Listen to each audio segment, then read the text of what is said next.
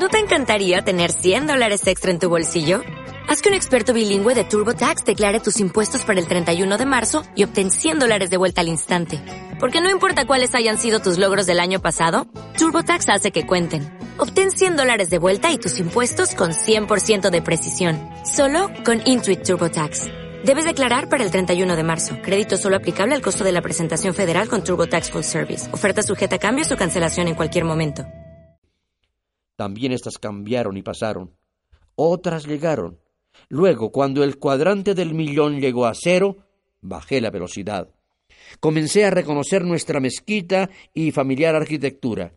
La aguja de los millares retornó a su posición original. Los días y las noches alternaban cada vez más lentamente. Los viejos muros del laboratorio me rodearon. Muy delicadamente, ahora fui deteniendo el mecanismo. Vi una cosa muy pequeña que me pareció bastante rara. Creo haberles dicho a ustedes que cuando partí, antes de que mi velocidad se hiciera muy alta, Mrs. Eh, Watchet cruzaba la habitación moviéndose. Eh, me lo pareció como un cohete. Al retornar, pasé de nuevo en el minuto en que ella acababa de cruzar el laboratorio pero cada movimiento suyo me parecía exactamente al reverso de lo que había hecho antes. La puerta del extremo inferior se abrió y ella se deslizó tranquilamente por el laboratorio, de espaldas, y desapareció detrás de la puerta por donde había ingresado, exactamente un instante antes de haber visto al Hitler, pero él pasó como un rayo. Entonces detuve la máquina y vi a mi alrededor el viejo y familiar laboratorio, mis instrumentos, mis aparatos tal como los había dejado. Bajé de la máquina tambaleándome y me senté en mi banco. Durante algunos minutos estuve temblando violentamente. Luego me tranquilicé. A mi alrededor estaba de nuevo mi antiguo taller exactamente como se hallaba antes. Seguramente me había dormido allí, y todo esto había sido solo un sueño. Y sin embargo, no exactamente. La máquina se había movido del rincón sudeste del laboratorio. Estaba de nuevo en el otro extremo, contra la pared donde la han visto ustedes. Esto les dará la distancia exacta que había desde la pequeña pradera al pedestal de la Esfinge Blanca, a cuyo interior los Morlocks habían trasladado mi máquina. Durante un rato mi cerebro quedó extático. Luego me incorporé y vine aquí por el pasadizo, cojeando, pues mi tobillo estaba aún adolorido y sintiéndome desagradablemente desasiado. Vi la Paul Mall Gazette sobre la mesa junto a la puerta. Descubrí que la fecha era en efecto la de hoy, y al mirar el reloj advertí que eran casi las ocho. Oí sus voces y el ruido de los platos. Me sentía débil y agotado. Entonces olí una buena y saludable comida. Abrí la puerta y aparecí ante ustedes. Ya saben el resto. Me lavé, comí y ahora les he contado la historia. Yo sé, dijo el viajero del tiempo luego de una pausa, que todo esto debe parecerles absolutamente increíble. Y sin embargo, la única cosa increíble para mí es saber que estoy aquí, esta noche, en este viejo salón familiar, viendo sus caras amigas y refiriéndoles todas estas extrañas aventuras. Miró al médico. No, no puedo esperar que usted lo crea. Tómelo como una mentira o como una profecía. Diga que he soñado en mi taller.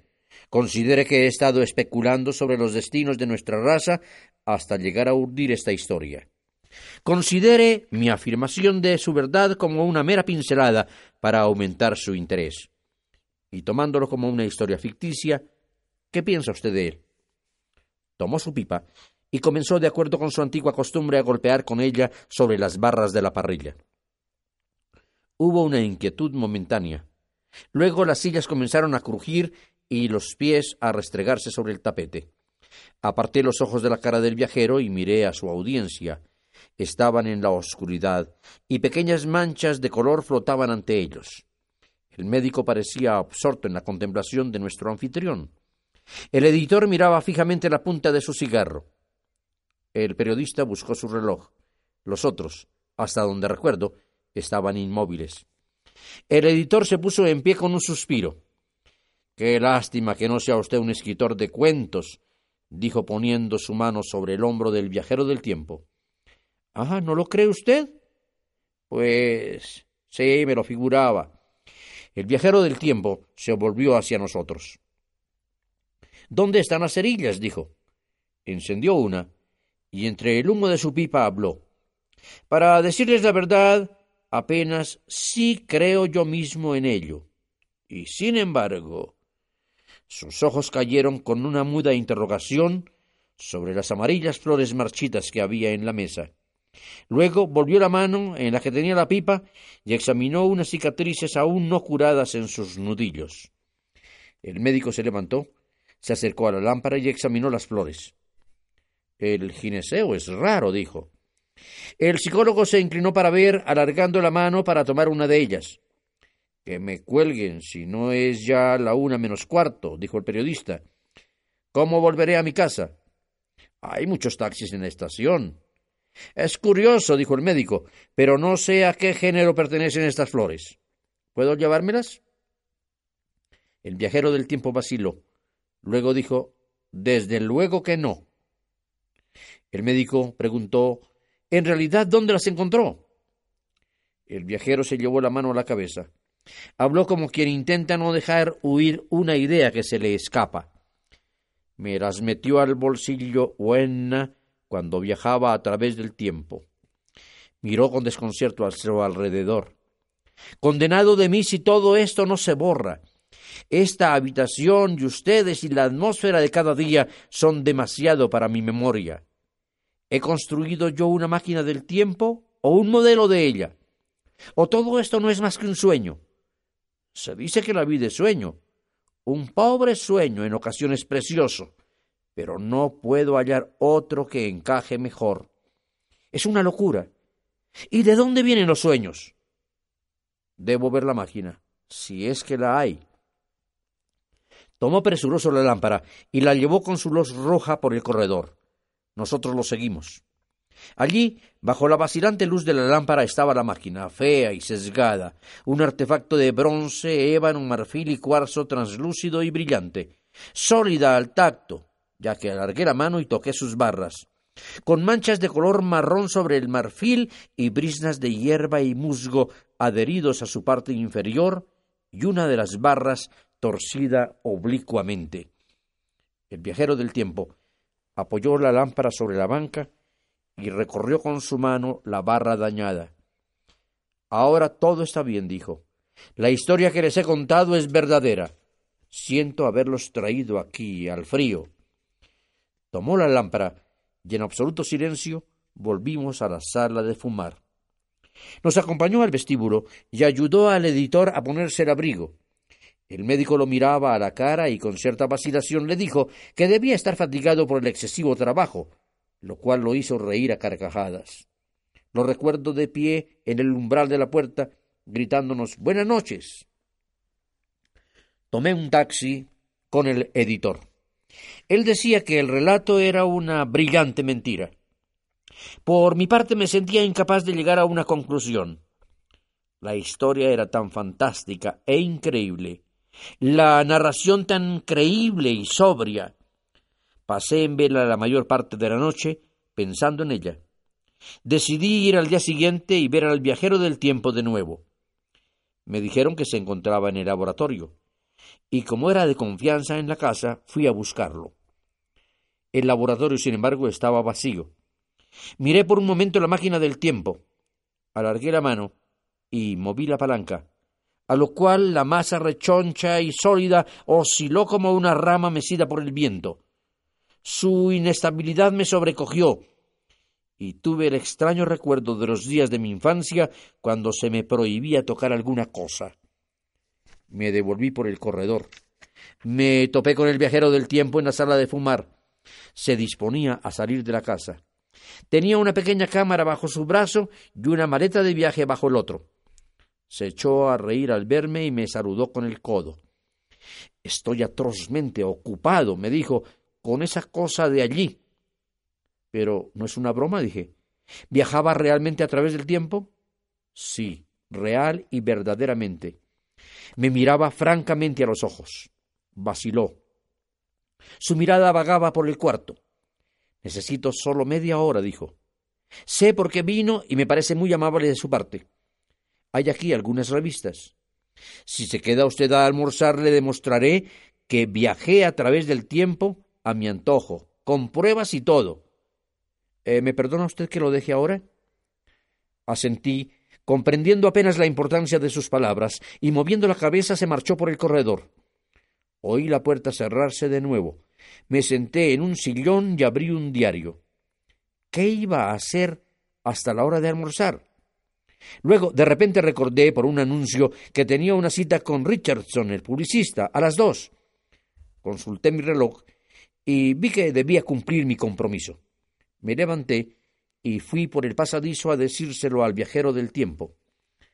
Al tomar la manija de la puerta, oí una exclamación extrañamente interrumpida al final, un golpe seco y un choque.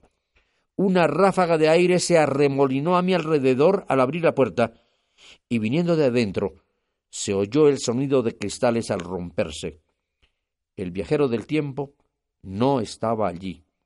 Por un momento me pareció ver una forma fantasmal, confusa, sentada en una masa que parecía un remolino, negra y cobriza, tan transparente como el banco de detrás, con sus hojas de dibujos. Era perfectamente claro, pero mientras me frotaba los ojos, desapareció. La máquina del tiempo se había ido. Salvo un rastro de polvo en movimiento, el extremo más alejado del laboratorio estaba vacío. Una de las hojas de la ventana parecía haber sido arrancada. Sentí un asombro irrazonable. Sabía que algo extraño había sucedido y por el momento no podía saber de qué se trataba. Mientras permanecía allí aturdido, se abrió la puerta del jardín y apareció el criado. Nos miramos. Luego las ideas volvieron a mi mente. ¿Su amo ha salido por ahí? pregunté. No, señor. ¿Nadie ha salido por aquí? Esperaba yo encontrarlo aquí. Entonces comprendí. Corriendo el riesgo de faltar a la cita con Richardson, me quedé allí esperando el regreso del viajero del tiempo. Esperé el segundo relato, tal vez más extraño aún, y las muestras y fotografías que traería consigo. Pero empiezo ahora a temer que tendré que esperar toda la vida. El viajero del tiempo desapareció hace tres años y como todo el mundo lo sabe, no ha retornado aún. Epílogo. Uno no puede escoger, tan solo preguntarse, ¿retornará alguna vez? Puede ser que se haya deslizado en el pasado y caído entre los bebedores de sangre peludos y salvajes de la edad de piedra, o en los abismos del mar Cretáceo, o entre los grotescos saurios, los enormes animales reptiles de la época jurásica. Quizás está ahora, si se me permite usar la expresión, vagando sobre algún arrecife de coral eolítico o cerca de los solitarios lagos salados de la edad triásica. ¿O marchó hacia el futuro? ¿Hacia las edades próximas en las que los hombres son hombres todavía, pero en las que los enigmas de nuestro tiempo han sido aclarados y sus problemas resueltos? ¿Hacia la virilidad de la raza? Por mi parte, no puedo creer que esos días recientes de tímida investigación, de teorías fragmentarias y de discordias mutuas sean la época culminante del hombre. Digo por mi parte, él, lo sé, pues la cuestión había sido discutida entre nosotros mucho antes de que la máquina del tiempo hubiera sido construida, Pensaba poco alegremente en el progreso de la humanidad y veía en el creciente acoplo de civilización una acumulación necia que se vendría abajo y acabaría con sus artífices. De ser esto así, no podemos sino vivir como si no lo fuera. Pero para mí, el futuro es aún negro y vacío, una vasta ignorancia iluminada en algunos sitios por el recuerdo de su relato. Y tengo, para consolarme, dos extrañas flores blancas, encogidas ahora, ennegrecidas, aplastadas y frágiles, para dar testimonio de que cuando la inteligencia y la fuerza hayan desaparecido, la gratitud y una mutua ternura vivirán aún en el corazón del hombre. O'Reilly Auto Parts puede ayudarte a encontrar un taller mecánico cerca de ti. Para más información, llama a tu tienda O'Reilly Auto Parts o visita oreillyauto.com.